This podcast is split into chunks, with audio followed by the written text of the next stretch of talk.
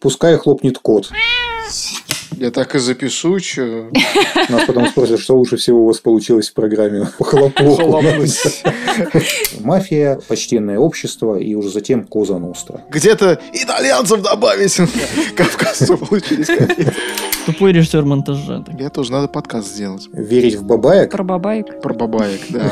Вера в бабаек. Кто нам запретит в конце концов, правильно? Может, вопрос какой-нибудь сейчас. Но у меня вопроса нет. Давайте А зададим вопрос, а вопросов у меня А нет. клан Сопрано это мафия? Это не строго сицилийская мафия, это понятие уже трансформировавшееся более широкое. Да У нас же это не для, очень не для эфира же это все то, что А кто его знает? Это все на А- усмотрение звукорежиссера. Привет, дорогие друзья! Вы слушаете подкаст «Дорога на Чинизи» о том, как субкультура мафии изменила мир. Кто здесь? Давайте мы все представимся. Добрый, наверное, день.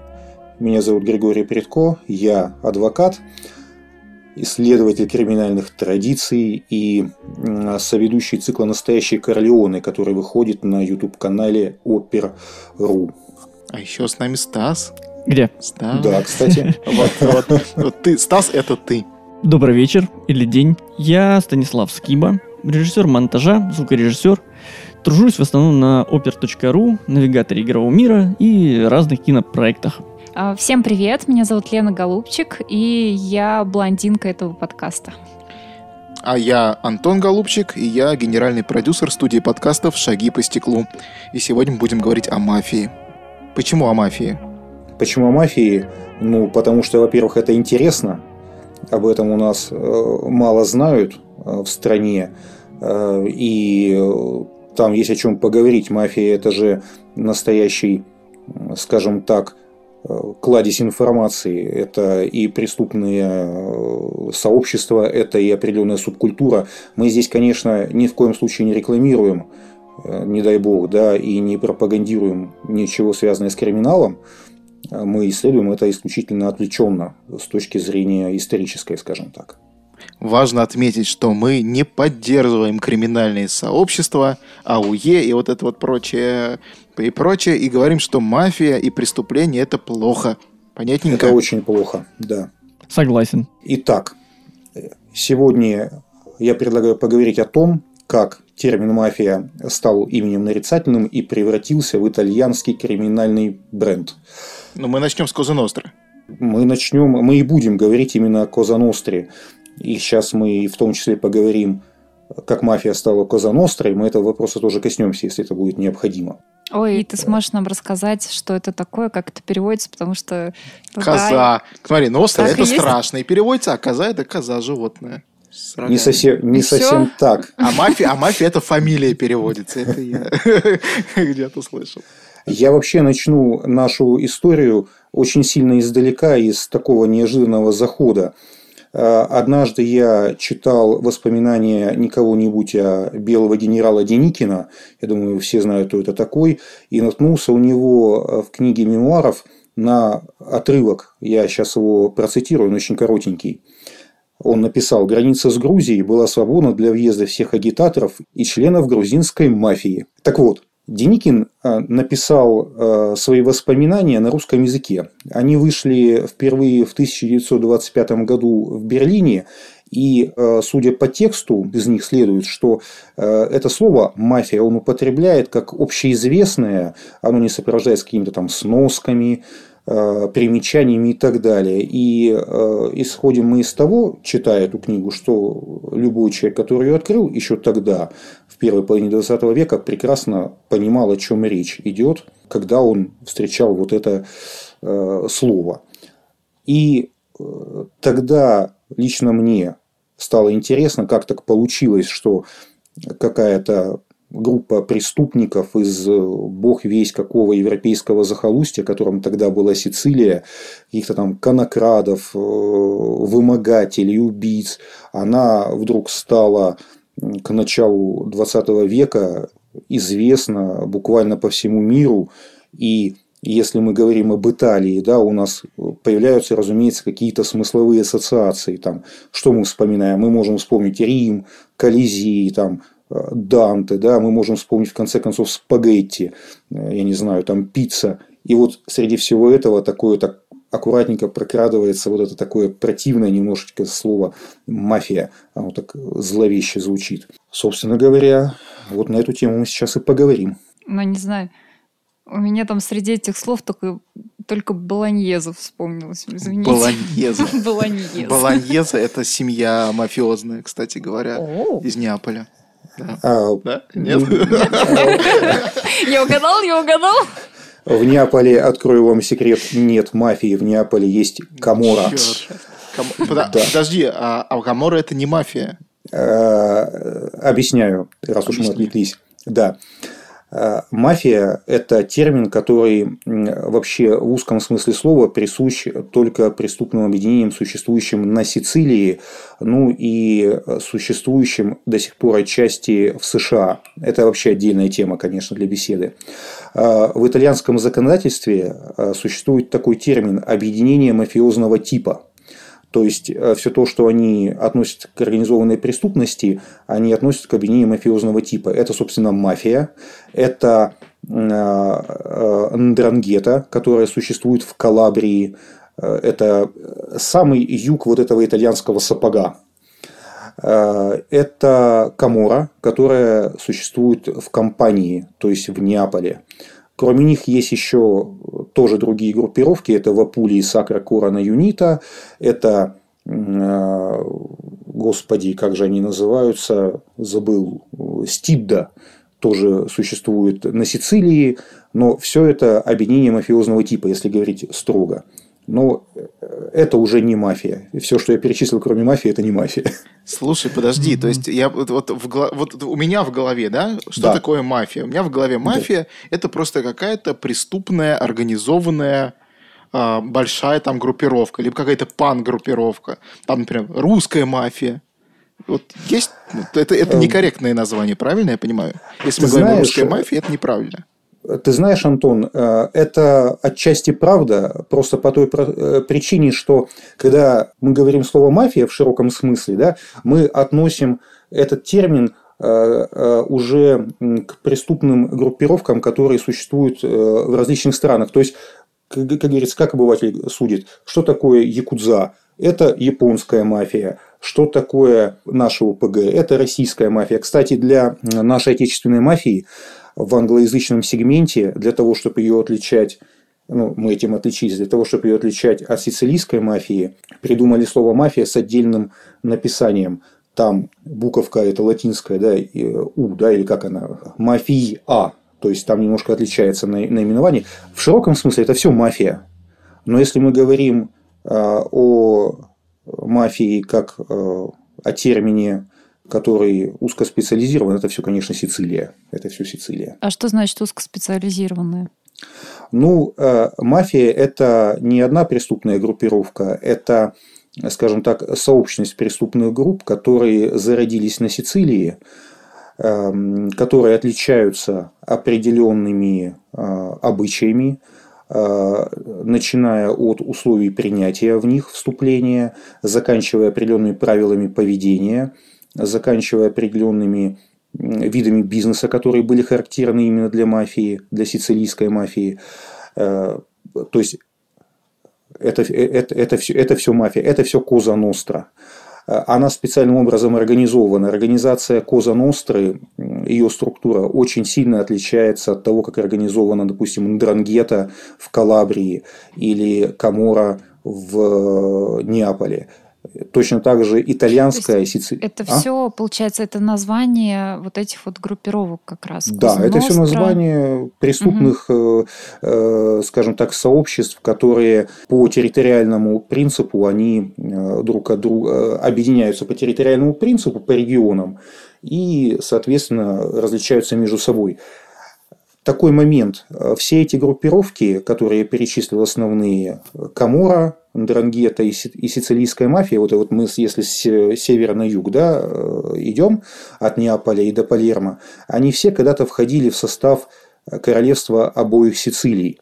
Это та часть итальянского государства, которая объединялась точнее, та часть Италии, которая одной из последних была присоединена в период ресурджимента. Это конец XIX века, походы Гарибальди, может быть, вы все слышали, да, когда образовалось единое итальянское королевство. То есть они, э, просто итальянский юг, он очень отсталый, он очень до сих пор сильно э, выступает антагонистом по своему экономическому и культурному развитию к северу Италии. То есть Милан, Турин, Флоренция, Венеция – это регионы с очень развитой прови... Э, культурой, с очень развитой промышленностью. Э, Милан, там, допустим, центр моды, да, мы это знаем. Э, там же огромное количество промышленных предприятий. А Месаджорно, то, что относится к югу Италии, Месаджорно называется по-итальянски, этот регион всегда был таким в итальянском понимании, в понимании итальянцев-северян это было такое захолустье, это где-то там у черта на куличках. И в то же время это регион, где была очень сильно развита преступность. Слушай, прикольно. Скажи, а Слушай, ну то есть мы не можем точно сказать, когда появилась мафия как таковая, правильно я понимаю? И, ну, слушай, тогда, наверное, внутри самой мафии должно быть какое-то понимание. Ну, то есть они же знают, типа, откуда мы появились. Конечно, конечно. Кто а, ты? Э, сказать достоверно дату, когда появилась мафия, мы не можем, естественно. То есть, если там кто-то вдруг где-то напишет, мафия появилась там в 1600 каком-нибудь году, или там еще когда-нибудь, это будет неправдой. Да? То есть, нету точки отчета какой-то э, абсолютно достоверно установленной.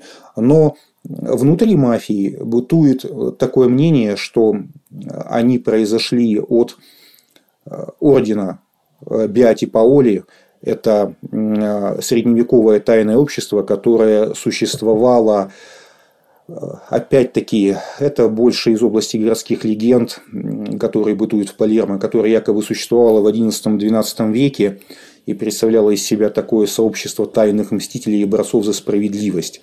Они там собирались в различных катакомбах, они вершили суд над Э, плохими богачами, защищали бедных и так далее и тому подобное. То есть это такая благородная легенда, которая э, впервые появилась в письменных источниках где-то в веке XVIII.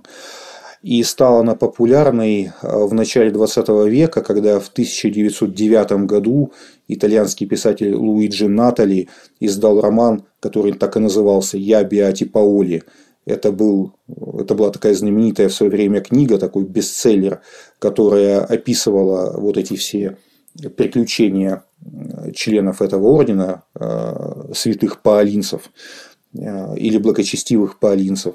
Э, очень красочно, что-то типа такого, знаете, романа Дюма, в такой стилистике, такой приключенческий роман, и он благодаря своей популярности привел к возникновению городских легенд в Палермо.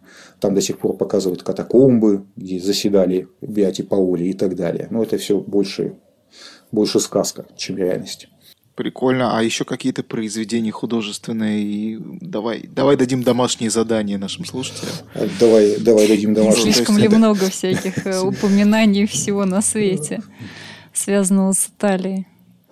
Ну, мы я же так сейчас... сижу такая совершенно не посвященная в эту тему. Я тоже, слушай, я вот до последнего думал, что мафия это вот боже, это боже. просто группировки. Ну, Что ла, там окей, ладно, итальянские группировки. О. Сицилийский. групп- Кстати, э, кстати, э, а мы, уже- а мы уже в катакомбы 11 века углубились.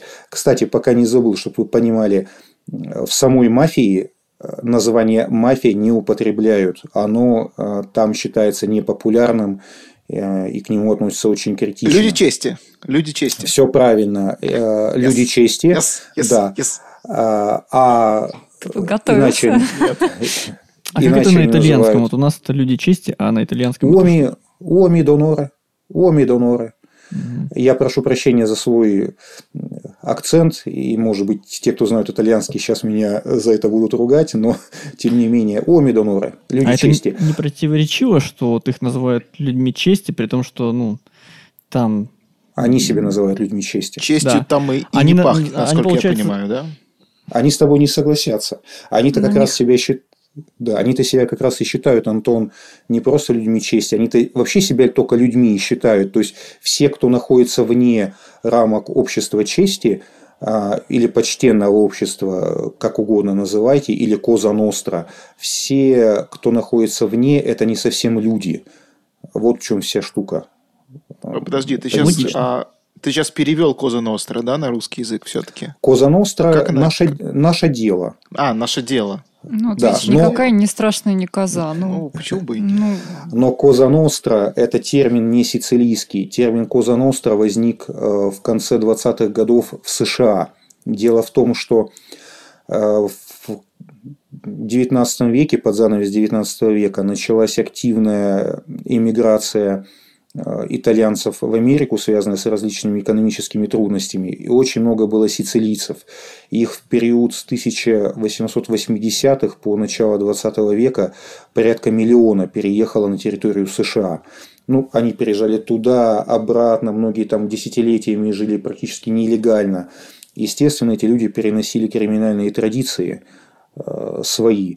И до сих пор же э, в США э, народы некоторые живут такими компактными общинами, да, которые мало фу- функционируют э, с внешним миром связаны. Так вот, А вот всегда Пос- интересно, Ага. пардон, перебью, да. а вот э, для того, чтобы повлиять на чужую культуру, вот в таком плане, что э, мафия укоренилась очень сильно в Америке, э, нужно, получается, сколько? Миллион людей на протяжении там какого-то времени. И все время думаешь, вот сейчас люди тоже мигрируют, например, там, ну, из-за войн или еще за чего-то Мгм. там. И сколько вот нужно, э, ну, сопоставима эта ситуация, что вот сейчас вот переедут, например, там из Афганистана, например, э, какое-то количество беженцев, и они та- точно так же повлияют на, там, например, там, ну, Европу целиком, например. То есть это так же работает или, или это другая история? Мне очень сложно сказать. Мне кажется, для того, чтобы изменить как минимум политическую обстановку, раз уж мы в это ушли, э, может хватить и там нескольких тысяч людей. Если мы обратимся вообще вглубь истории, там, э, то мы вспомним, да, вандалы, когда они в каком, в пятом веке, по-моему, да, э, воевали с Римской империей, они там их в числе примерно 20 тысяч э, человек, во всяком случае активных бойцов, они завоевали Северную Африку всю. То есть, ну, это уже совсем глубокая тема. Слушайте, прекрасно. Мы сейчас заговорили про влияние. Я вспомнил совершенно прекрасную историю. В антропологии есть понятие, которое называется эффект пиццы. Я думаю, что многие присутствующие слышали. Да. Я слышал про пиццу. ну, пицца это да, это Да. известная, известная вещь. Да, еще мы чер- черепашки-ниндзя, вот это все. Когда вдали от своей страны люди придумывают что-то, что становится национальной гордостью у них на родине. Это как пицца, которая, по сути, в Италии была пищей бедняков, и бедня- а, Да. люди разъезжались из Италии по всему миру и сделали пиццу популярной. И после этого американские туристы поехали в Италию и говорят, блин, где у вас тут пицца? Итальянцы такие, что? Какая пицца? Что- Ну, что такое ладно, пицца, да? туристы, мы, да, мы сделаем. Они сделали, и теперь пицца ассоциируется с Италией, Италия с пиццей. И мне кажется, это прекрасно. Вот это влияние, вот, вот, вот влияние великого народа. Вели- вели- Да. Великого народа. Ну, нет, на самом деле это круто. Мы же тоже у них с чем-то ассоциируемся, начиная от С борщом. на Западе, с Мы ассоциируемся борщом. с борщом. С борщом. блинами. Еще, еще, еще с блинами. У меня все время Мы дядя Поля, дядя Поля все время возникает э, из Сопрано, который все время там э, возникал по поводу того, что, блин, я не знаю, мы материмся, кстати, в, в- в Не, не нашем- надо. Не надо. Давайте не будем. Не Нет, материмся, да. Тогда не дядя материмся. Поле сложно цитировать будет, блин. дядя Поля. Так вот, вернусь я к Козаностре, друзья мои. Да. Термин Коза Ностра возник э, в- и получил распространение в США, э, когда произошла, назовем ее так, объединительная конференция итальянских преступников э, в Америке, в Нью-Йорке. Э, Просто в Италии, точнее, итальянские иммигранты между собой все равно так или иначе были вынуждены часто смешиваться. И наиболее распространены были преступные элементы среди сицилийцев и неаполитанцев, то есть э, той же самой Каморы. В частности, у нас Аль Капоне, он, по-моему, если не изменяет память, был неаполитанцем. И когда, скажем так, э, все эти группировки в, э, в какой-то степени начали друг с другом контактировать, они, э, среди них образовалось вот это название «Наше дело», «Коза Ностра». «Наша», то есть это такое отличие внутренней вот этой субкультуры итальянской, э, наши, а не их, тех, кто находится вне нас. И затем этот термин, он э, постепенно перекочевал в порядке обмена опытом, когда на Сицилию тоже приезжали многие из Америки гангстеры типа Лака Луча, Лаки Лучана и других он перекочевал на Сицилию и стал там также употребляться. Это термин самый поздний если мы говорим о названии э, сицилийской мафии. То есть мафия, э, почтенное общество и уже затем Коза Ностра. Вот скажем так.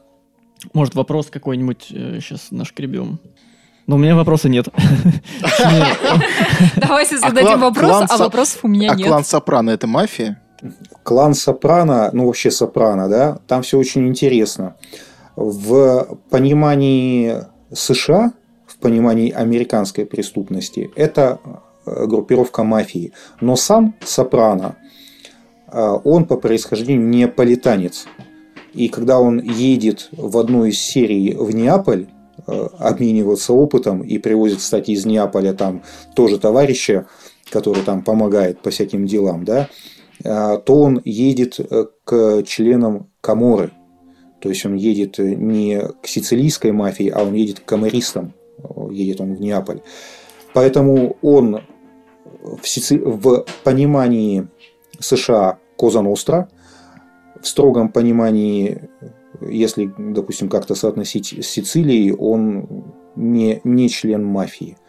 Нужно понимать, кстати, что член мафии на Сицилии, человек чести на Сицилии, он не становится автоматически человеком чести в США. Это разные структуры. А если он переехал, э, уже все, типа, не канает?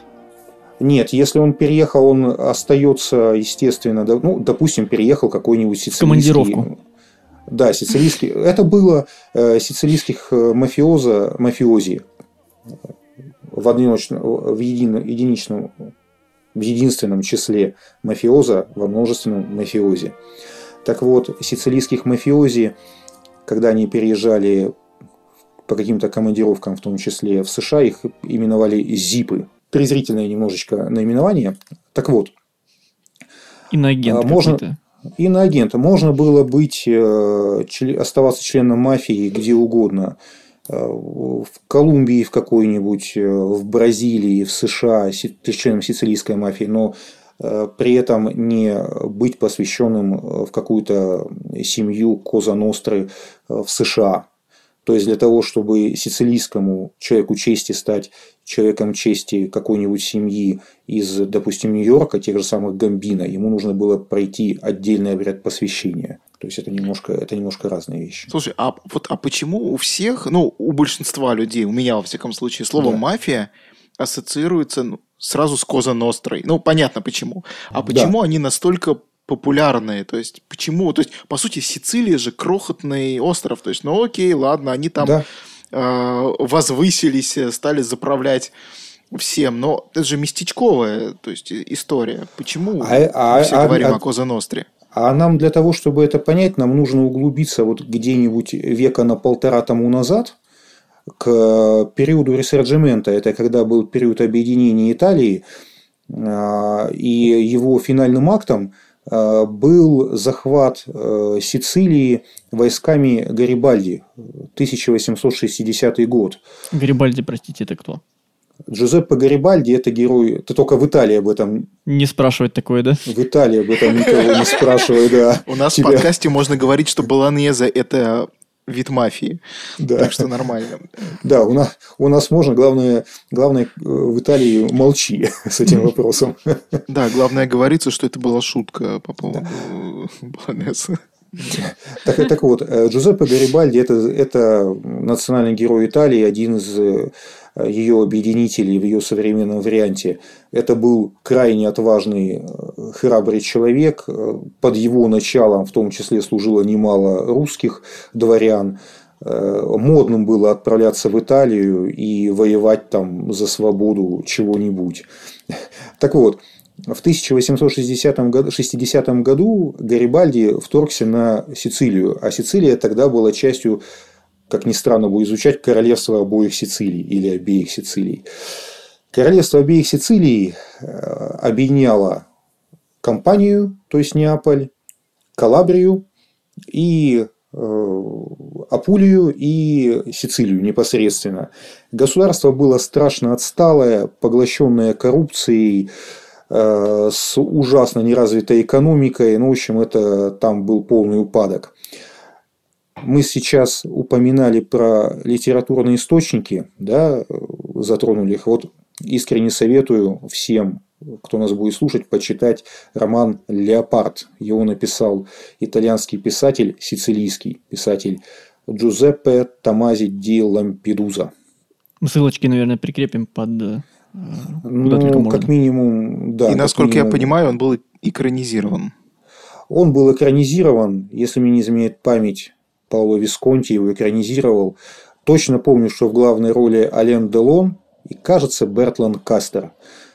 Фильм тоже есть в открытом доступе, его можно посмотреть. Великолепная книга, написана очень красочно, очень так цветасто. И вообще Ди Лампедуза – это человек такой уникальной судьбы. Он был женат на российской дворянке. Он сам был представителем э, очень древнего рода княжеского Ди Лампедуза.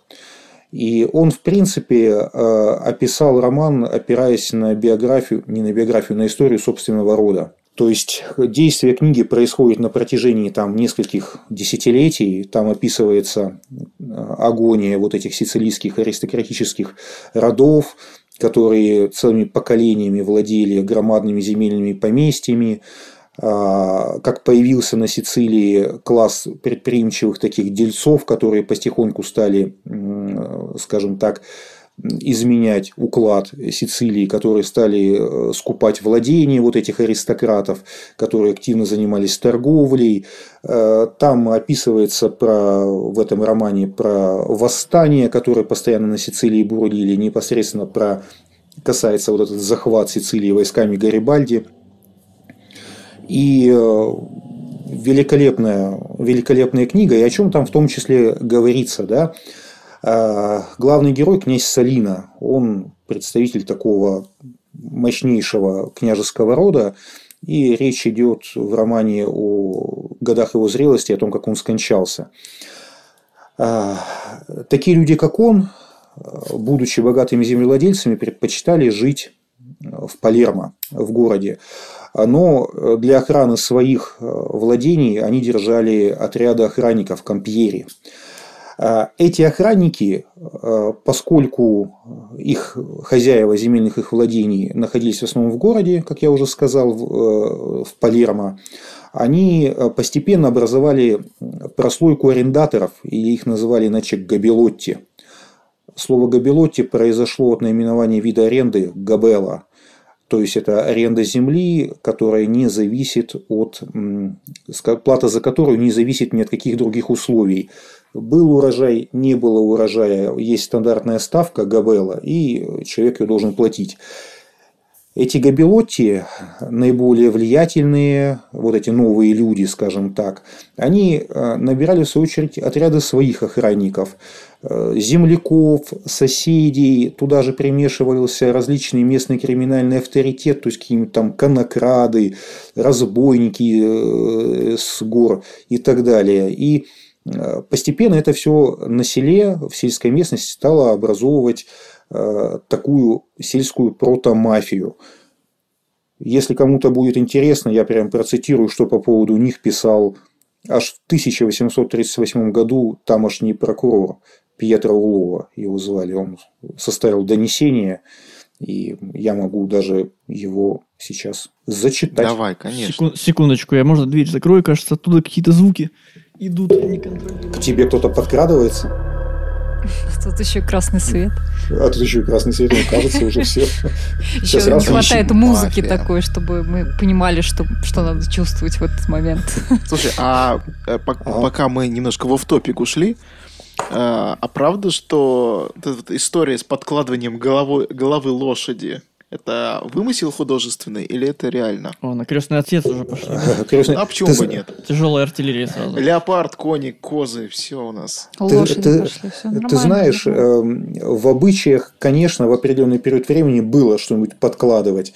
Там, э, там тухшую, протухшую рыбу там положить, там подбросить перед убийством, что типа, или э, к трупу, что типа этот э, стукач, тухляк, да, там, или э, если кто-то продался, там деньги там куда-нибудь за шиворот там запихнуть.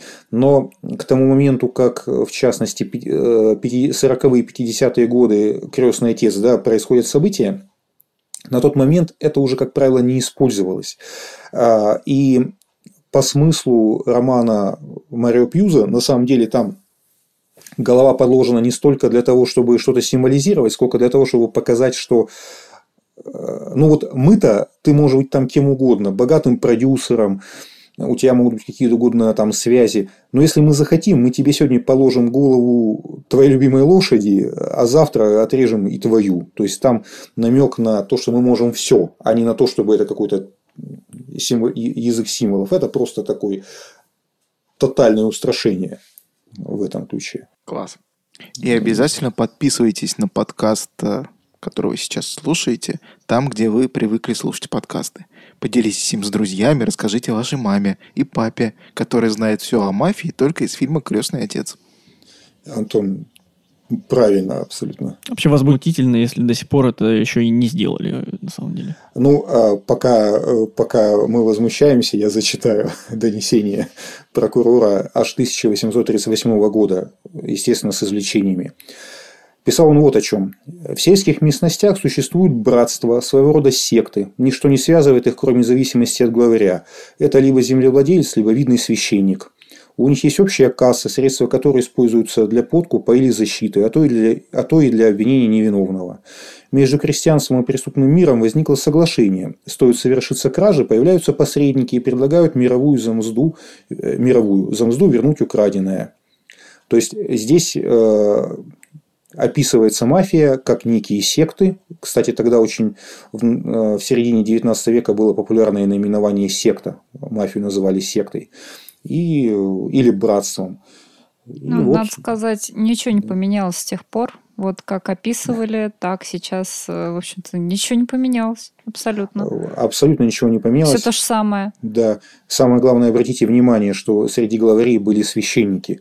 Это, это, это на самом деле так оно и есть. Ничего не поменялось, короче. А чего удивительного? Это нормально вообще, я думаю. Не то чтобы очень. все логично. Самое логичное вообще Это не то, чтобы нормально, но это данность. А параллель... Ну, так было, короче. Так было. Параллельно вот с этим процессом, когда э, в сельской местности формировались отряды э, Габелотти и вокруг Габелотти, в городских районах э, Палермо э, формировалась, назовем так условно, городская протомафия. В 1000, опять мы сейчас будем говорить о литературе, да, в 1863 году Джузеппе Ризотто и Гаспари Моско были такие товарищи, написали пьесу о мафиузе Делла Викария или мафиози э, из замка Викария.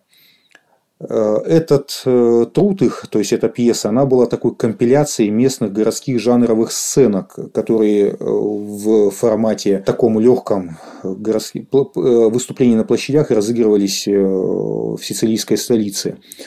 Они туда добавили свою изюминку, которая им позволила объединить вот эти разрозненные сюжеты. Они туда добавили протагониста, которого звали Джоакина Фунчаца. Это был такой народный удалец, который, находясь в тюрьме, в том самом замке Викарий, он, кстати, существует на самом деле, эта тюрьма, он управлял командой разбойников.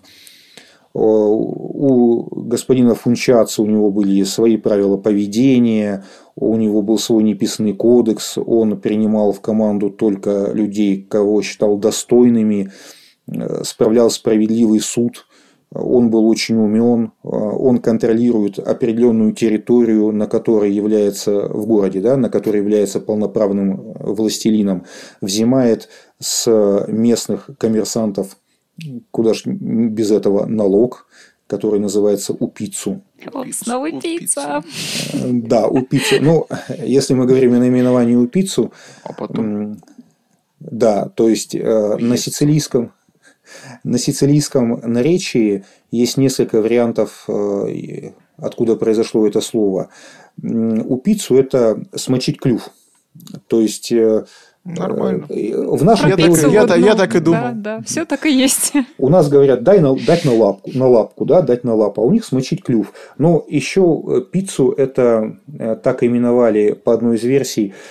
Если вы знаете, эспаньолка такая благородная, бородка аристократа, Бородочка да, вот да. вот треугольная, она напоминает клювик тоже. То есть э, у пиццу это и смочить клюв, и одновременно это вот такая бородка. Это означает дать э, денежку, которую с тебя очень интеллигентно по-сицилийски вымогают, назовем так. Интеллигентно вымогают, это типа э, дай нам денежку, либо мы положим тебе голову коня в кровать. А, Дохлую Примерно. рыбку под дверь. Примерно так. Или клюв высушенный. Ну, я, надо стукачом быть, подожди. Это... Даже я- не путаем, не путаем. Они же люди я- чести. Я вам сейчас расскажу э, ситуацию. Вот э, эпизод, как вымогали у пиццу у одного начинающего коммерсанта в Палермо аж в 2017 году, то есть события современные. Он открывал какой-то бар там или, не знаю, офис, и э, к нему подошли, подъехала девушка на мотоцикле, как ни странно, и ему очень вежливо сказала, «А вы не хотите помочь стражущим в тюрьме, вот сделать им какое-нибудь подношение небольшое, вот и так далее. Он сказал, нет, девушка, не надо, спасибо, я очень сочувствую стражущим. Не угадал. Да, очень сочувствую стражущим в тюрьме, но этого делать не буду. Э, Она сказала, да, хорошо. После этого через какое-то время к нему подошел уже мужчина, примерно в тех же самых словах повторил предложение. Непонятливый товарищ тоже отказался. И через несколько дней к нему э, подбросили конверт. Он, когда этот конверт открыл, там было две пули. То есть, э, я думаю, что без всяких дохлых рыб понятно, о чем ему говорилось. После этого он, хотя вроде бы 21 век на дворе, он решил все-таки, что бизнес, наверное, открывать себе дороже и вообще с этим делом завязал. Вот примерно так по сию пору добиваются у пиццу. Смысл в чем? Вот мы говорим, как, вот, как так получилось, да, что мафию стали именовать вообще все подряд. Я продолжаю про эту пьесу, потому что это имеет очень серьезное значение. Э, Эта пьеса, о которой я говорю. На самом деле она имела огромный успех, и за 20 лет с момента, как она появилась, было дано ни много ни мало 2000 тре- театральных представлений по этой пьесе. Можете себе представить э, объемы, как часто она выходила. Ее, в принципе, смотрели даже э, члены королевской семьи, уже объединенной Италии.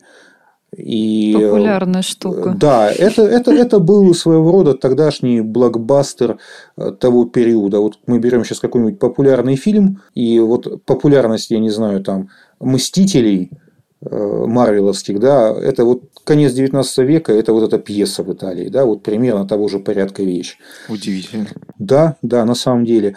И, кстати говоря, у этой пьесы потом было продолжение, и в ней, к огорчению, ну, моему субъективному, Дон Фунчаци исправился и стал э, хорошим человеком.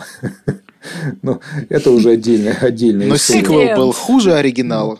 Естественно, как, как Да, почти всегда. История доносит до нас. Сиквел был гораздо хуже оригинала, и это очень частое, к сожалению, событие. Так вот, чем эта пьеса интересна, помимо ее чудовищной популярности? Тем, что один из авторов, вот этот Гаэтано Моска, один из авторов, он был не понаслышке знаком с криминальным миром Палермо, и, в принципе, он, когда описывал Дона Фунчацу, он говорил о том, что существовало в действительности на тот момент. То есть он не описывал что-то отвлеченное. Действие пьесы проходит в 1854 году. Проходит всего 10 лет с момента, как в пьесе происходят описанные события. Там всего год с момента, как пьесу опубликовали. И у нас уже в 1864 году мэр Палермо господин Туризи Каланна сообщает о том, что на Сицилии существует воровская секта, подчинившая себе весь остров. Эта секта покровительствует всем, кто живет в сельской местности, от арендаторов до пастухов, помогает торговцам. Полиция секты не боится, члены секты, опять же, да, слово секта, уверены, им не составит труда ускользнуть от преследования. Суды секту не пугают. Она гордится тем, что доказательств, как правило, не находится, поскольку умеет убеждать свидетелей. Секта, согласно донесению, существует порядка 20 лет.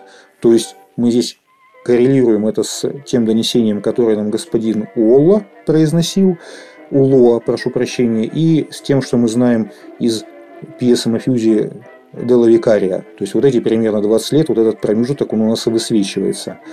А в 1875 году префект Палермо господин Сараньи докладывал, эта обширная организация расползлась по всему социальному организму, угрожая, покровительствуя, пытаясь подменить законную власть собою. Она обладает большей силой, чем правительство и закон. И еще совсем немножко времени мы возьмем, конец 19 века, 1898 год, появляется очень интересный источник, который называется «Рапорта или донесения Сан-Джорджи». Был такой полицейский Романо Сан-Джорджи в конце 19 века в Италии. Это был такой, знаете, такой волчара, то есть это такой кризис-менеджер, которого направляли на решение самых сложных проблем в какой-то момент времени, в, Сици... Э, в частности в Сицилии. Мистер Вульф. Можно так назвать, да. То есть это, это был супер полицейский 19 века. И он, когда стал квестером Палермо, начальником полиции Палермо, он стал писать рапорта, э, которые, видимо, источником которых был кто-то из осведомителей, то есть это очень хорошая у него была оперативная информация. И вот он уже описывает, что вокруг, вокруг э, Палермо, в Палермо и окрестностях существует уже от 8 до 10 банд, которые называют группами, группу, так и называют, которые хозяйничают в Палермо. У каждой есть своя территория, каждый командует свой руководитель Каперионы. У каждого руководителя есть заместитель Сотта Капа, а совокупность этих банд она образует своеобразную конфедерацию.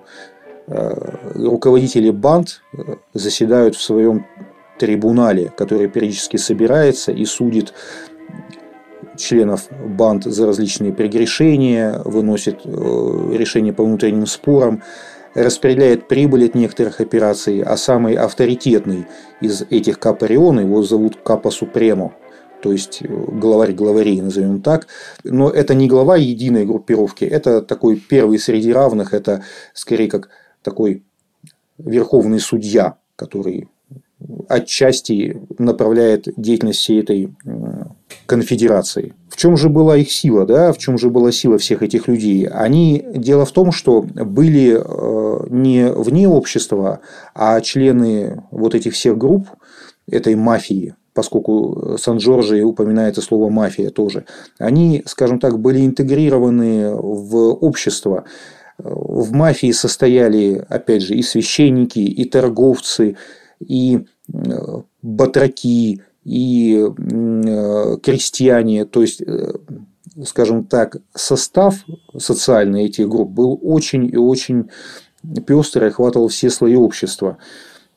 Но всех их объединяло то, что они были то, что мы сейчас называем людьми чести. То есть смотри, то есть туда входит очень-очень много людей самых разных видов занятий. То есть они все да. являются людьми чести, но по сути они все занимаются чем-то криминальным. Правильно? Ты знаешь, э, один, э, один автор э, начала 20 века, Антонино Кутрера, он сказал такую фразу «Можно быть мафиоза и мухи не убить, и не украсть ни соломинки». То есть, вроде бы как преступники, но в то же время Вот есть такой момент, понимаете? А вот э, есть у нас, значит, э, мафия, э, очень такая немножко витиеватая структура у них, ну, иерархия, понятно, полиция, а, собственно, правительство что делает? Оно как бы, как, не, не отсвечивает, такое, такое ощущение, как будто бы ее вообще не существует, никакой власти нет, и типа не в курсе. Правительство отслеживало ситуацию. На самом, на самом деле с полицией, э, с полицией, с властями ситуация очень интересная. Смотрите, э, Сицилия, она никогда не была независимым каким-то цельным регионом. То есть, если мы посмотрим на историю этого острова, мы увидим, что там с V века, как минимум до нашей эры, постоянно происходили какие-то замесы. То есть, вначале там воевали э, греки с карфагенянами. Остров был поделен между ними и между какими-то местными племенами. Затем там воевали э, карфагеняне с римлянами. Затем римская администрация долго с Сицилии выжимала все соки. Затем э, там появились арабы, норманны, там было, там викинги осели, назовем это так. А затем э, там правили испанцы, французы, то есть кого там только не было. И каждую власть э, местное население, которое образовалось э, из вот этого смешения, да, вот этих вот крови. Каждую власть местное население, оно воспринимало исключительно враждебно. Сицилийский менталитет с нашим объединяет то, что власть воспринимается не как э, что-то интегрированное в общество, а как вот есть люди и есть власть. Да? Вот нас же это всех очень объединяет, и нас и их. И на Сицилии это было особенно ярко выражено, потому что остров всегда был в подчинении. Там э, обращаться к власти э, за какими-то своими проблемами на протяжении тысячелетий было, я скажу такое слово, прошу прощения, если надо запиликать, было западло. И, э, допустим, тот же самый обычай, который называется амирта, который обычно переводят как обет молчания. На самом деле амирта, э, поговорим об этом, э, скорее его можно перевести как смирение. Он подразумевал что? Пострадал ты от преступления, стал его очевидцем, знаешь ты о чем-то, ты не должен обращаться к властям, иначе ты покроешь себя и свой род нескрываемым, несмываемым позором. Сицилиец свои проблемы решает сам. На Сицилии э, долгое время именно такое было отношение к власти. И если мы говорим о периоде XIX века, Неаполитанское королевство или королевство обеих Сицилий, вся администрация этого острова, на котором жило порядка, наверное, тогда миллионов полутора человек, вся официальная администрация состояла 200 человек на весь этот остров. Естественно, вы понимаете, то есть откуда появлялись вот эти все отряды Кампьери, Габилотти, вот эти все частные армии. Государство, не имея возможности реально контролировать что-то на острове, кроме какого-то взимания налогов, оно поощряло вот эти создания частных структур, которые должны были заменить государственные. И где была власть? Она сидела в Палермо, писала рапорта, докладывала по инстанции. Больше власть как таковая ничего сделать не могла, по сути, по своей. Интересно. А, а люди к ней не обращались, потому что это было типа западло? Типа, да. Типа как да. у нас, да, аналог, не знаю, как, по-моему, как это у нас называется? Мусорнуться, да, называется? Ну, э, я не знаю, как это называется у нас, то есть э, закладывать... Эти слова? Да, Антон, скажем так, закладывать западло. Давай так назовем. Вот таким образом. И э, что происходило-то с учетом этой слабости организации, э, организации власти? То есть Сицилия была постоянно регионом, который находился в перманентном сопротивлении. Там э, постоянно были какие-то разбойники, какие-то какие бандиты. Там э, вот вроде только прошло это ресорджимента, все такие радостные, объединили Италию, все хорошо, будем жить теперь по-новому. Проходит Э, там несколько лет, 1866 год, в Палермо уже против новой власти появляется, начинается бунт. Там был такой, как же они называли его, семидневное восстание, когда в Палермо взбунтовались все, начиная от вчерашних сторонников этой объединенной Италии, включая в том числе этих гарибальдистов, которые там осели, э, они начали там бунт, и этот бунт уже новой власти вынуждена была кроваво подавить, там Э, порядка 100 тысяч солдат было в общей сложности введено в, в, в тот период времени на Сицилию, там поубивали кучу народу, кучу сослали и так далее. И эти восстания не повторялись. Там 866 год, уже 1883 год начинается очередное восстание. И а чему... извиняюсь, вот эти восстания, можно про них подробнее? Против э, кого восставали, э, чего не устраивало, в чью сторону? А там не устраивало это? все. Там не устраивало, не устраивали налоги, не устраивала э, повальная воинская повинность, которая была введена. Э, просто а чего они? А что им здесь надо, да? Ну, вот, Наехали мы, тут. На, да, мы и сами неплохо справляемся, ну и так далее. Угу. участвовали самые разные слои в этих восстаниях. Это, опять же, тема очень отдельная и интересная, на нее надо посвятить отдельную передачу. Люди чести в этих восстаниях тоже участвовали. Мафия, она, кстати, всегда была очень сильно политизирована. Э, мы коснемся связи мафии и политики. Ее особое отличие в том, что она была очень сильно всегда на политику завязана. На а они деле. левые или правые? Интересно. К какому они, э, они э, в последнее время очень... Они были не левые точно, нет. Мафия... Они правые тоже? Они, центристы из них были так себе. Средние. Они, они, были, в общем. они были за справедливость, так как они ее понимали. Но если... их, нельзя было купить, да? То есть они их не покупали, а они типа вот мы считаем, что вот так правильно, и поэтому мы ты знаешь, мафия сама, мафия, мафия сама а, покупала, мафия участвовала в закулисных а, а, всяких.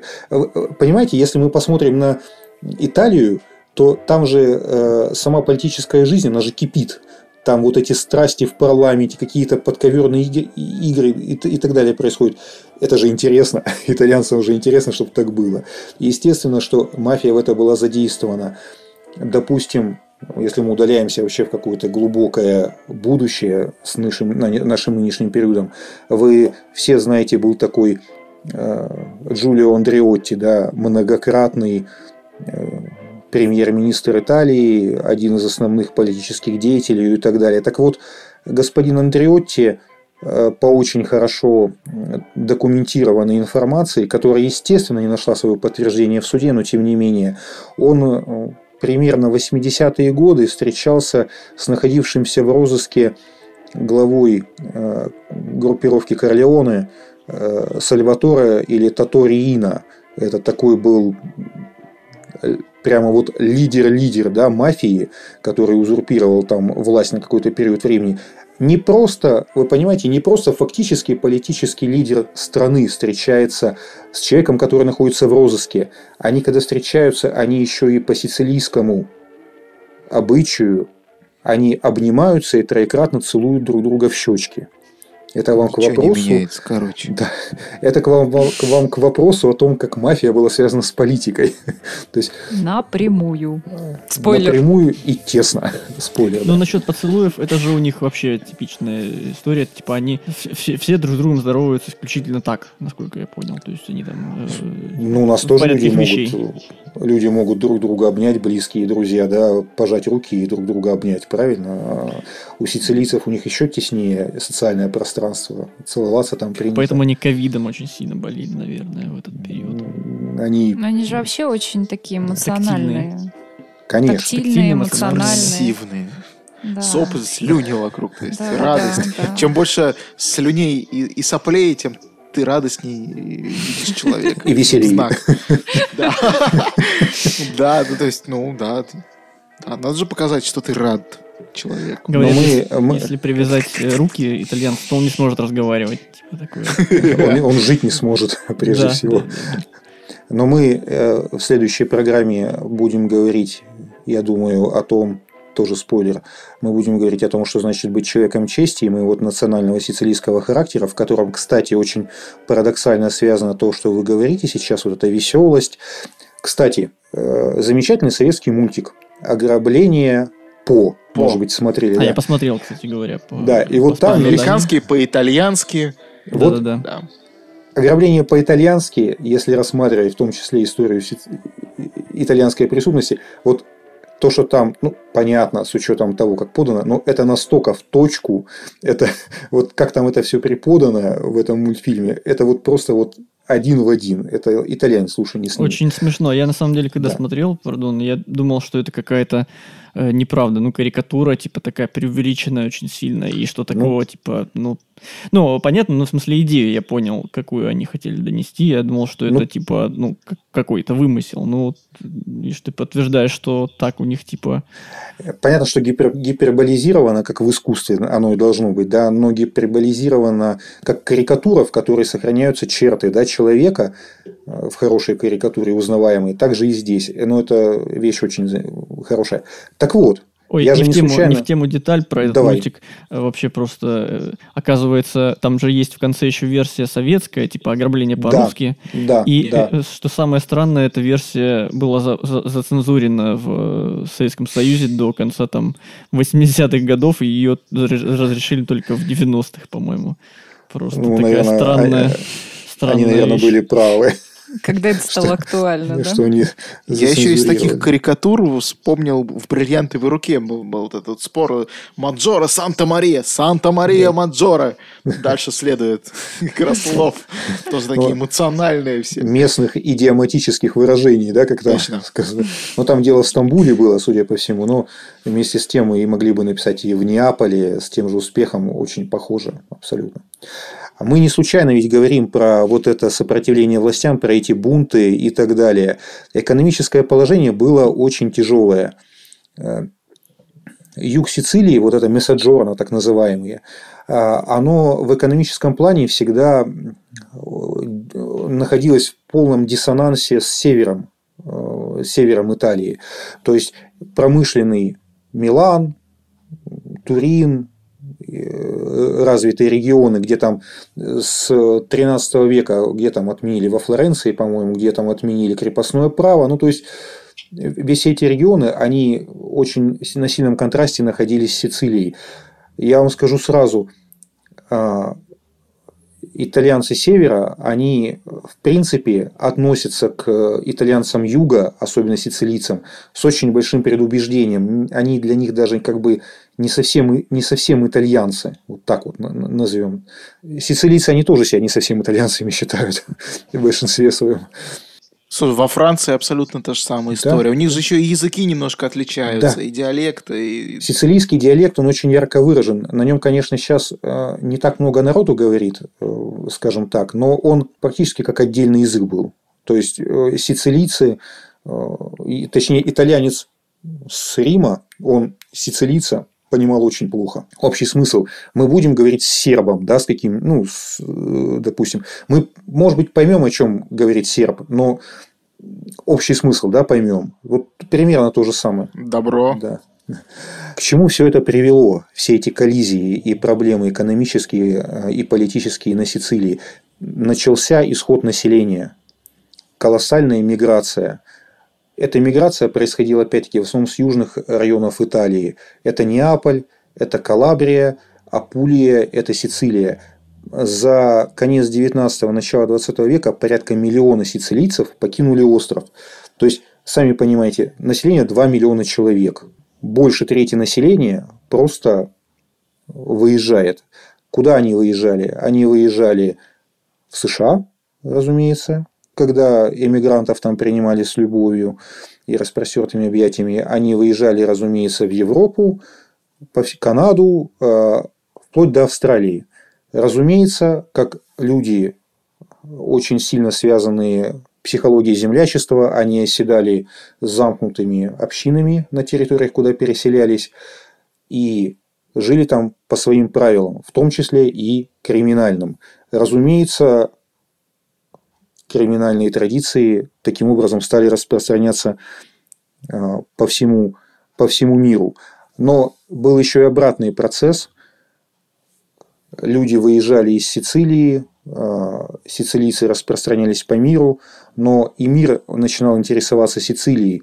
Дело в том, что вот как вы обратите, может быть, внимание, тоже аналогия с русской литературой, в, конце, в середине конце 19 века в нашей литературе был очень популярно э, был очень развит э, интерес к Кавказу, начиная от героя нашего времени, заканчивая смерть Хаджи Мурата, казаками и так далее.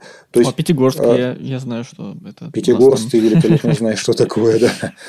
У тебя там родственники, я помню. Да, ну я там тоже, да, родился. Я в каком-то смысле итальянец. Ты в каком-то смысле. То есть интерес, смысле? ю- южанин, причем Во всех, сицилиец. во всех смыслах вообще. У нас Слушай, и- а вот это вот аналогии, то, что Северный Кавказ, это, это Сицилия, это не очень здоровые аналогии. Мы здесь Да. проводим аналогию в литературном плане. Мы проводим аналогию, да, в том смысле, что как интересен был, как такая терра инкогнита. Ведь э, вот эти все территории, если вы, кстати, да, мы почитаем тех же самых казаков или э, Толстого, или мы почитаем Лермонтовского героя нашего времени, там же э, вот эта любовь э, к тем местам, она же просто очень четко прослеживается, и восхищение этими местами. И э, это была терра инкогнита для XIX века э, для России. Точно так же в тот же самый момент времени Сицилия была терра инкогнита для Италии, для материковой Италии. В 1875 году отправились на Сицилию два товарища. Это были такой сильный Санина из Пизы и Леопольд Франкетти из Ливорна. Я не помню, кто из них, по-моему, Санина потом стал известным политиком, но это тема отдельная. Они очень долго путешествовали по Сицилии, собирали информацию о том, как там люди живут, э, какой там уклад, какая там экономика и так далее. В конце концов представили доклад э, в итальянский парламент, а позднее они написали на основе этого доклада аж целый двухтомник. Он назывался «Политическое и административное состояние Сицилии». И там они в том числе коснулись феномена мафии. И а, поскольку, а, поскольку, скажем так, этот доклад был очень серьезным событием, том числе для а, культурной жизни Италии, там упоминалась мафия, то этот термин еще в литературном плане наравне с пьесой Ризотто и Моска, они, э, этот термин, он пошел уже с юга, да, стал употребляться э, повсеместно, повсеместно в Италии. Если мы вернемся к этой самой пьесе, о которой я только что сказал, то возникает вопрос, да, а что такое слово мафия, что оно вообще означает? И здесь мы тоже наталкиваемся на сплошные тайны. То есть все уже начали знать в Италии, что существует где-то там у них на юге какая-то мафия, какая-то секта все знали, что ее называют мафия, написали с одной буквой F или с двумя, мафия или мафия. Эти два наименования очень часто соседствовали. Но откуда это слово появилось, было очень много э, загадок, они сейчас сохраняются по сию пору. И вот, допустим, некоторые из вариантов объяснения. Морта Ла Франция, Италия Анелла. Смерть французам, захватчикам, насилием да здравствует Италия. Да? То есть, э, вот такой лозунг, который приписывают сицилийскому бунту, который происходил в XIII веке. Если мы сложим Морта Алла Франция, Италия Анелла, мы получим мафия, да? то есть такую аббревиатуру. Якобы вот этот, от этого лозунга произошло, произошел этот термин. Маловероятно, поскольку италь... Э, сицилийцы никогда себя не воспринимали частью Италии, да и Италия сама себя не воспринимала как единое целое до конца XIX века, не говоря уже о Средневековье. Возможно, что это слово произошло от названия арабского племени Маафир, которое кочевало в районе Тропани на западе Сицилии. Открою секрет, я о нем уже упоминал, много было арабов в, на Сицилии. Арабы добирались едва ли не до Рима в свое время. Это было раннее средневековье, так что арабское влияние там очень было развито. Арабские слова мафия, смарфут, маефал, муафа, э, все это, все эти слова, которые э, означают от затененного места до охраны покровительства, все эти слова в некоторых версиях преподносят как первоисточники э, слова «мафия». А э, Джузеппе Питри был такой знаменитый этнограф итальянский, который очень много занимался Сицилией, и громадное количество информации э, по быту Сицилии также известно именно от него. Он полагал, что слово «мафиоза» оно носит сицилийский, типичный сицилийский характер. И э, в Сицилии был такой квартал, назывался Борга. Этот квартал э, в середине XIX века был фактически отдельным поселением рядом с Сицилией. И там слово «мафиоза» оно означало нечто возвышенное, э, красивое, преисполненное чувство собственного достоинства. Вот красивая девушка, мафиуза. Э, продают какой-нибудь товар на улице, этот товар мафиуза, потому что он хороший. Есть мужчина, который статный, отличается чувством достоинства, силы, ума. Этот человек, этот мужчина ума мафиоза.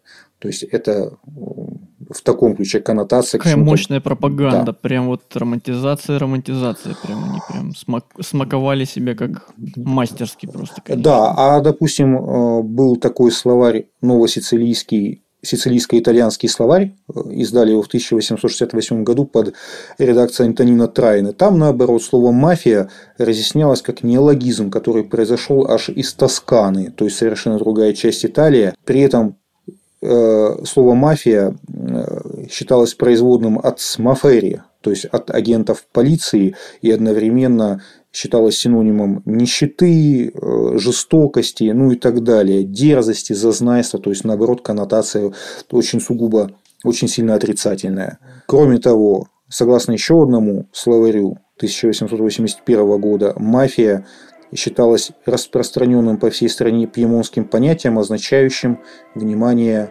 Камору. Камора, я уже говорил, это название неаполитанских банд. Камора, она возникла раньше, чем «Мафия». И открою вам еще такую информацию, скажу, что вот этот самый господин Моск, один из авторов этой пьесы «Мафиузи Делла Викария», он э, не просто водил знакомство с преступниками, он э, был знаком с неаполитанскими бандитами. А в то время неаполитанских бандитов заключенных, их как у нас в Сибирь ссылали преступников, вот Сицилия была Сибирью для Италии, туда ссылали всех уголовников значимых и так далее. То есть э, ГУЛАГ. ГУЛАГ такой, да, из Неаполя очень много традиций перенеслось э, на сицилийскую почву, и там они взросли уже уже в плане мафии. Ну и, наконец, первое научно-популярное исследование мафии, оно датируется 1886 годом. Ее автор Джузеппе Алонги, он вообще был бывшим полицейским и поклонником Чезаро Ламбразо. Знаете, может быть, кто такой господин Ламбразо, нет? Э, все всякие такие штуки для зрителей. Мы-то, конечно, знаем. Ну, ну конечно, да. жену. Да, конечно. Ах же жену, это же ну, вот известный же чувак. Да, для зрителей. Что-то слышал, что-то Да, да, да, да. Тищенко. Тищенко. Это самый известный художник. Ну, для зрителей, которые не в курсе, мы обозначим, наверное, мы так, мы так, смотрите, у нас э, наш разговор, он э, вроде бы как мы говорим мафии, мы восьмерки выписываем, ну, это же на самом деле хорошо. Чезаро Ламбразо – это был э, товарищ, который предполагал, что судить о преступных наклонностях человека можно по его внешности. То есть он это разновидность, наверное, френологии, когда о каких-то чертах характера, склонностях, вообще люб... о личности человека можно говорить по форме его черепа. То есть э, мятинка там, а, значит, вот. Все. Короче, да. все это склонность Пойми. к воровству, насилию. Да, все. да, да. Бог шельму жизнь... метит. Правильно. Вот. Ну, кстати, вы зря, вы зря смеетесь. А, знаменитый Шерлок Холмс был поклонником Чезаро Ламбразо, если уж на то пошло. Ну, правда, Шерлок Холмс был и кокаинистом. Но... А и вообще это вы... вымышленный персонаж. Вообще это вымышленный персонаж, да. Но Конан Дойл был сумасшедшим, поэтому... Э, Слушай, да. Конан Дойл верил э, в необъяснимое всяких бабаек и барабашек. Ничего плохого в этом не вижу. Я тоже надо подкаст сделать. Верить в бабаек? Про бабаек? Про бабаек, да. Вера в бабаек. Кстати, отличное название. In, in бабайка we trust. Наконец, э, наконец, подводя черту, скажем так, определенную, мы, понятно, мы сейчас говорим не обо всем, что было, мы какие-то основные вещи такие, да, мы по ним широкими мазками проходимся. Наконец, э, в 1897 году появился еще один глобальный труд по поводу э, мафии. Его написал еще один поклонник Ламбразоль Фреда Никифора. И в 1901 году уже под занавес вот этого всего состоялся громкий первый судебный процесс э, касаемо членов мафии. Его инициировал тот самый Эрмано Сан-Джорджи, полицейский волк такой, да, о котором я говорил. Он э, пытался засудить там несколько десятков членов преступных группировок, которые оккупировали Палермо. У него ничего не вышло, на самом деле, к сожалению. Там вмешалась та самая политика, и процесс закончился пшиком. Но этот процесс получил очень широкое освещение в тогдашней прессе. И если мы сейчас подведем, скажем так, какие-то итоги, то а, а, что мы, что, что, мы, что мы с вами увидим, да? То есть мы с вами видим, что первой половине XIX века появляются первые сведения о каких-то преступных объединениях в Сицилии. Затем мы видим, появляется пьеса, которая пользуется колоссальной популярностью и буквально она не сходит с театральных подмосток. В этой пьесе впервые употребляется слово «мафия». Одновременно с этим мы видим, что юг Италии после ее объединения становится очень интересен для Италии Э, центральный. Туда отправляются этнографические экспедиции, его изучают. Оттуда в обратном порядке идут всевозможные донесения. То есть происходит обмен информацией, и постепенно слово «мафия» оно вводится в оборот литературный, криминалистический, э, и оно э, через доклад вот этих двух Франкетти и Санина, вот этих двух господ, оно одновременно входит опосредованно в оборот власти, то есть оно, потребля... оно в итальянском парламенте звучит. Наконец мы видим, что происходит миграция, то есть процесс, когда не просто литературное распространение слова «мафия» происходит, но одновременно происходит и распространение криминальной традиции точечно практически по всему миру. И таким образом Вроде бы все началось с чего? С каких-то групп, каких-то непонятных арендаторов, каких-то вот этих вот... Они там Э, сено жгут чужое, они, они там стреляют из обрезов там ночами друг в друга. И вот эти все события, они как снежный ком наваливаются, и получается вот этот эффект лавины, когда наверху э, маленький снежок, а затем он превращается в огромный ком. И это слово, оно таким образом распространяется по всему, э, по всему миру. В конце концов, к этому уже добавляет веские свои 5 копеек ситуация в США. То есть там местные гангстеры, начиная от Аль Капоне и Лаки Лучана, их же тоже ассоциируют с чем? С мафией, да? Вводится в термин в 50-е годы э, в оборот э, Коза Ностра. Вначале он входит в оборот, еще начиная с 30-х годов, в самих преступных сообществах, попадает из США в Италию и там э, закрепляется. А в 1963 году появляется в США такой Товарища его зовут Джо Валачи. Это был человек из клана Гамбина, который стал сотрудничать от безысходности с американскими правоохранителями и дал разгромные показания по американской Коза Ностре. И этот термин Коза Ностра э, стал известен в широком смысле благодаря ему. То есть 60-х годов для, скажем так, непосвященной общественности. И вот все это приводит к чему? Это приводит нас опять к господину, прошу прощения, Деникину.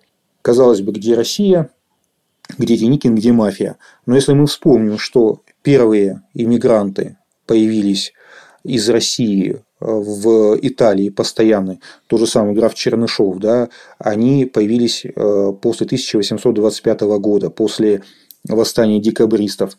В Италии годами жили Иванов, да, автор явления Христа народу, знаменитой картины, Брюллов, Гоголь э, жил в Италии, ну, правда, в Риме, но практически постоянно э, на протяжении последних лет своей жизни. Горький. Ривьера местная итальянская, ее облюбовали наши все аристократы, от Шереметьевых до Боленских и великих князей. Восстание, точнее, вторжение Гарибальди на Сицилию.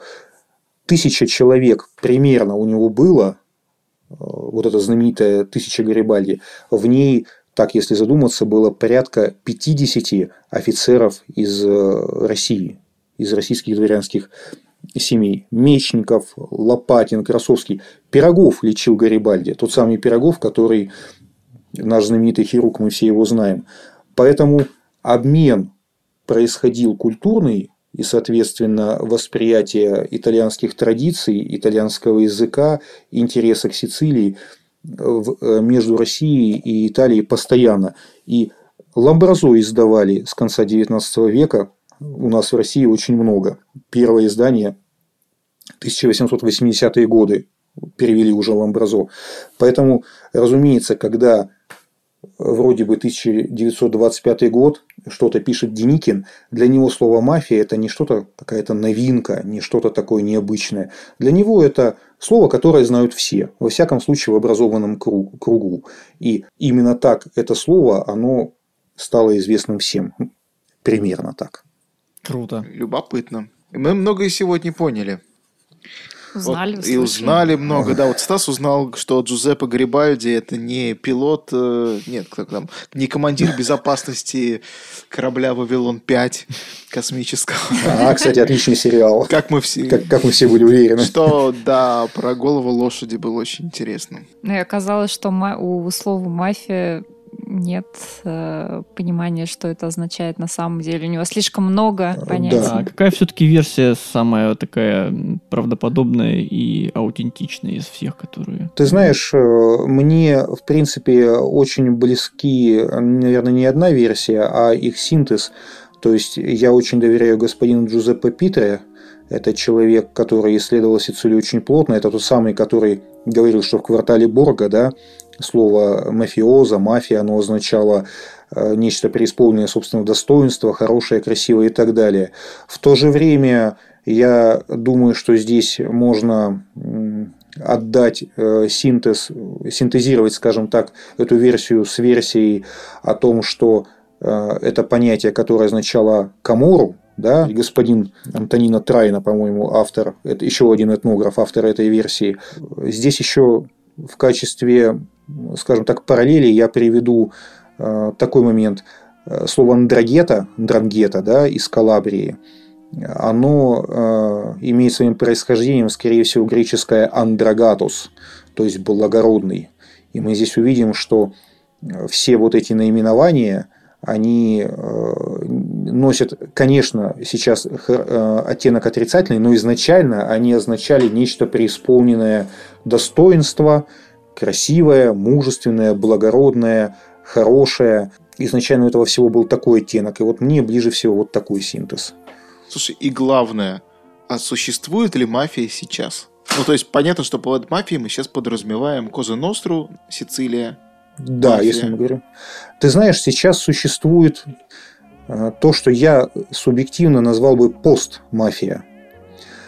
Э, Той мафии, которая существовала даже во времена, когда Марио Пьюза писал своего крестного отца, когда он в том числе писал о сицилийской мафии, или той мафии, которую э, которая растиражирована в каких-то фильмах и так далее, ее сейчас уже не существует. Очень сильные изменения в структуре сицилийской мафии, и они связаны с тем, что массово стал нарушаться ее членами э, закон Амерта, вот этого молчания. Огромное количество появилось, э, начиная с 80-х годов, просто огромное количество людей, которые пошли на сотрудничество с правосудием по тем или иным причинам. Причины были разные, начиная от страха за свою жизнь и заканчивая искренним раскаянием или желанием свести счеты. Ну, допустим, тот же самый человек, очень известный в, во всем, что касается мафии, Томазо Бушетта. Эм, Может быть, кто-то из вас слышал э, про него. Про него, кстати, снят великолепный фильм, тоже очень, очень хороший фильм, называется «Предатель». В главной роли Пьер, Фран- Пьер Франческо Фавина. Это байопик о жизни Томазо Бушетты. Со своими, понятно, отклонениями в плане реальности, со своими нюансами, но фильм очень неплохой. Так вот, э, Томазо Бушетта э, пошел в 80-х годах на сотрудничество с э, итальянским судьей Джованни Фальконе, с человеком, который, в принципе, с которого начался разгром мафии классической, пошел по, по той простой причине, что Томазо Бушетта очень сильно пострадал от противоборствующих группировок, от Корлеоне, от Корлеонези. У него были убиты два сына. Он потерял несколько своих очень близких родственников. Он потерял почти всех своих друзей. Для Томазо Бушетты э, сотрудничество с властями стало формой вендетты. Это была его форма кров- кровной мести. Он уже не мог никак отомстить своим обидчикам, кроме как э, прибегнуть к крайней мере, дать показания против э, членов мафии. И когда он давал эти показания, э, его в том числе многие другие члены мафии они его оправдывали тем, что они понимали, что это именно форма вендетты в такой своей крайней форме, в крайней своей ипостаси.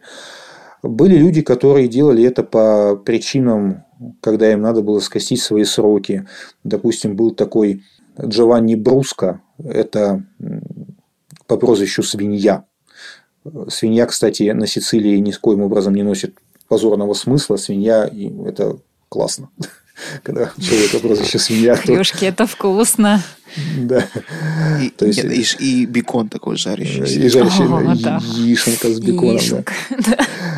да. Джованни все, Бруско, все вкуснее с беконом. Джованни Бруско это был такой палач мафии. На его совести десятки трупов. Э, унич... Людей он уничтожал любыми способами, начиная от удушения, заканчивая взрывами. Он, кстати, э, был в команде киллеров, которые убивали судей Джованни Фальконе и Паула Барселина.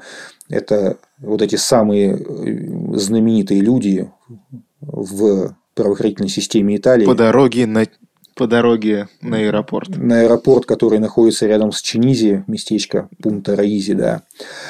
Э, там был, там был убит, по дороге с аэропорта был убит Джованни Фальконе, а несколько месяцев спустя был убит, э, взорван у дома своей мамы судья Паула Барселина. Трагическая история. Так вот, этот человек, э, Джованни Бруско, он давал показания, потому что ему надо было скостить сроки. На нем было столько грехов, что ему надо было просто отсидеть свои там пару десятков лет и выйти. Что он, кстати, благополучно и сделал. Недавно его выпустили из тюрьмы. Он как еще... он жив? Он жив, где-то он там э, ныкается. По этому поводу в итальянской прессе был большой переполох недавно. Все гадали, сколько проживет Джованни Бруско и где он будет находиться. Ставки, ставки. Ставки, да. Пока, пока вроде бы как жив. Так вот, и с учетом такого тотального стукачества, которое появилось на Сицилии э, в среде мафии, Э, изменились внутренние, скажем так, структуры семей, изменились э, составы членов мафии. Это отдельная тема. Составы семей мафии – это отдельная тема, конечно. И классической мафии ее практически нет. Она трансформировалась очень и очень сильно в последнее время, судя по тому, что можно видеть и наблюдать за ней. Я слышал какую-то информацию где-то в подкасте, возможно, да. Что сейчас на Сицилии вроде как принято целую половину прибыли отдавать каким-то формированиям. Может быть такое или нет? Нет, тут все проще и сложнее. Скажем так, это все сейчас то, что мы говорим, относится к бизнесу мафии, но если ты говоришь об отдаче каких-то денег, ты, скорее всего, имеешь в виду тот самый рэкет, то самое упицу, о котором мы упомянули, то есть осмачивание клюва. На Сицилии до сих пор, э, на Сицилии, в Палермо, до сих пор считается, что порядка 70-80% коммерсантов, они в той или иной форме эту пиццу платят. Может быть, сейчас это и не совсем так, но э, был период, когда действительно большая часть коммерсантов Палермо э, платила вот эту дань семьям мафии. Дань это не имела какого-то огромного э, размера. Она исчислялась десятками или сотнями долларов с какого-нибудь там коммерсанта. Слушай, ну я думаю, а, что мы отдельно еще поговорим в, да. под, в подкасте и про экономику, и про да. виды криминальной деятельности. Не 50% как? точно, Антон Станислав. Это да, какая-то катастрофическая сумма 50%. На Сицилии сейчас существует такое объединение, называется Аудиопиццо. Это э, объединение, ассоциация борьбы э, с платежом вот этой самой упицу, этого самого налога. То есть они там расклеивают наклеечки, Э, это кафе не платит мафии, у них там есть туры по антимафиозным местам, то есть они собирают группы туристов и говорят, здесь вот убили этого братца с мафией, а здесь мафия убила того-то, а здесь происходило то-то, то есть у них коммерческая деятельность сопряжена э, с деятельностью, как они себя позиционируют э, общество, которое свободно от мафии. Да, будем, наверное, на сегодня заканчивать. Давайте, Очень знаете, круто. еще что запишем. А, очень такой большие такие монологи идут, Да. и мне кажется, не хватает на них каких-то реакций в нужных местах, типа там кошмар, жесть, ну, ужас какой-то. Я добавлю Что звуки не- эти из старой, Ты- типа ты вау, ты там, типа, Да, Ты да- а ты- мы можем записать, ты их добавь на горячие клавиши в аудишене. И Знаешь, у тебя идет монтажная дорожка, ты, Вау, типа. Э, Вот эти, зву- эти звуки можно добавить, как, д- допустим, когда, я, когда речь идет о Толстом, да? где-то добавить, знаешь, там где-то где-то итальянцев добавить. Кавказцы получились какие-то, да. Горячий пятигорский Стас. Но для типичного итальянца сицилийский диалект э, звучит примерно так же, как для нас, там, допустим, грузин общается на русском. Причем не такой грузин, который хорошо знает русский, а который вот нехорошо знает, или азербайджанец, прошу прощения, который не очень хорошо знает русский. Да? То есть э, для них итальянский в произношении сицилийца это нечто ужасное. Это не очень удобоваримое. Слушай, ну опять же, да, по, по аналогии со всем остальным миром, да, так же, как и Да. у нас получается а, европейская часть России и южная часть России со своим говором, как Франция там на севере, французы там с севера э, пренебрежительно относятся к э, французам с юга, потому Да. что тоже не очень их понимают речь. По этому поводу, опять же, крутой фильм, можно вспомнить «Бобро поржаловать», он называется. Был Бобро. Это очень Лёгкий. легкая... Отличный, кстати, Лёгкая перевод. комедия, Алекс. Экслер переводил, по-моему. А, да.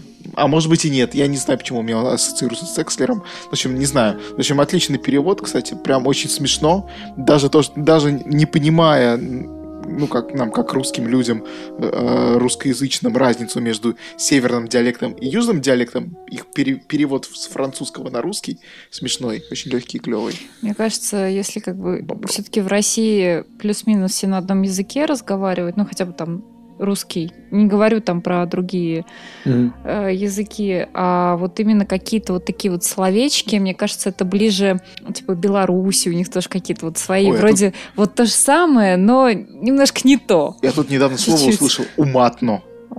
Уматно. нет, это старое слово, ты Да, ну, как- я не знаю, я впервые. Я вообще не слышал этого слова, старое оно или нет. Откуда из подросткового? Я не слышал тоже, если честно. Я первый раз слышу. Ну по-моему. вот, э, Матно. Ну, У, уматно. уматно. И что значит, Ну, Это, типа, это что, улетно? Ну, типа, угарно? Улетно. ну, типа, да. А. Вот угарно я понимаю. А вот уматно. Слушайте, это же не... У нас же это не для, не для эфира же это все. То, что А кто его говорим. знает? Это все на А, усмотрение звукорежиссера. Насколько да. ему тяжело будет, вот может быть там что-нибудь добавит, что-нибудь убавит. Вот скажи, только этот, а я и оставлю в выпуске, да? Да. А Ставьте 5 звезд нам в Apple подкастах. Подписывайтесь на нас в Яндекс Музыке. И Вступайте в везде, нашу где группу. Можете подписаться. И везде, где вы привыкли слушать подкасты. Добавляйтесь в нашу группу в Телеграме. Вы ее можете найти по запросу «Дорога на Чинизе». Любите нас, пишите отзывы, поделитесь этим выпуском со своей Подружкой. любимой женщиной или мужчиной любимым. С кем-нибудь. В зависимости от того, кто у вас. В зависимости от того, кого вы любите. Мужчин или женщин. Мальчиков или девочек. В зависимости Давай. от того- Вне Не раз- зависимости Не размазывайся тут давай. Вне зависимости от того, с Щас. кем вы себя ассоциируете, как сейчас модно говорить на толерантном Да, Западе, Да, да, вне зависимости от вашего гендера. и прочего Мы вашего. любим, и. Все это. мы любим и принимаем чересчур. всех. Короче, короче. Но осуждаем Но а, но я- роман- но- романтизацию криминального образа жизни. Не то занимайтесь слово. криминалом, это Да. плохо. Не вступайте в мафию, какой бы она ни была. Даже в сицилийскую. В сицилийскую, Вас там в убьют. сицилийскую, на- А потом вас в посадят. сицилийскую нас никого не примут, я вас уверяю. От этого мы застрахованы. А для этого надо быть урожденным. Ой, а я думаю, об этом еще поговорим, потому что Ну, это тоже очень поговорим. крутая тема же. А, Вступление, мы инициация. А Мы в следующий раз поговорим в том числе и о том, кто может быть членом Куза Ностры, а кто не может. Супер. Всем спасибо. Всем были рады. Пока. Всем спасибо, до свидания. Спасибо, пока. Пока-пока. Жила была курица. И однажды она своим соседкам в курятнике сказала, что хочет пойти и по- и поступить в мафию. Она вышла из курятника и зашла к судье мафии и говорит, примите меня в мафию. Судья мафии ей говорит, я бы тебя рад принять в мафию, но мафии не существует. Анта говорит, да, слушайте, а тогда напишите какую-нибудь бумагу, что мафии не существует. И судья написал приговор, в котором было написано, что мафии не существует. Но она взяла эту бумажку, пошла дальше. Идет, идет и э, заходит в, господи, я уже там не помню, куда она там заходила. Заходит она э, в парламент и говорит, Э, депутату мафии, говорит, «Э, пожалуйста, примите меня в мафию, я слышала, здесь посвящают в мафию. А депутат мафии говорит, я бы тебя рад бы принять в мафию, но мафии не существует. Она говорит, да, слушайте, как обидно. А вы можете издать закон, что мафии не существует? Ну, мне, чтобы оправдаться перед своими. Он говорит, хорошо, и издает закон, согласно которому мафии не существует. Но она еще помыкалась, помыкалась, возвращается обратно в курятник – на сетке ее спрашивают, ну, что, как, нормально, вступила в мафию, вступила.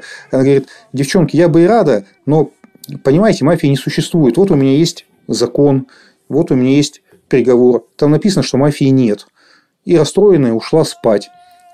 Ее остальные курицы сказали, да, да, мы тебя понимаем. Это ушла спать, а они между собой давай совещаться. Представляешь? Говорит, что мафии нет. Хитрит, точно хитрит значит что? Значит, вступила в мафию. И после этого они все стали считать, что она является членом мафии, и стали ее очень сильно уважать за это. Вот так.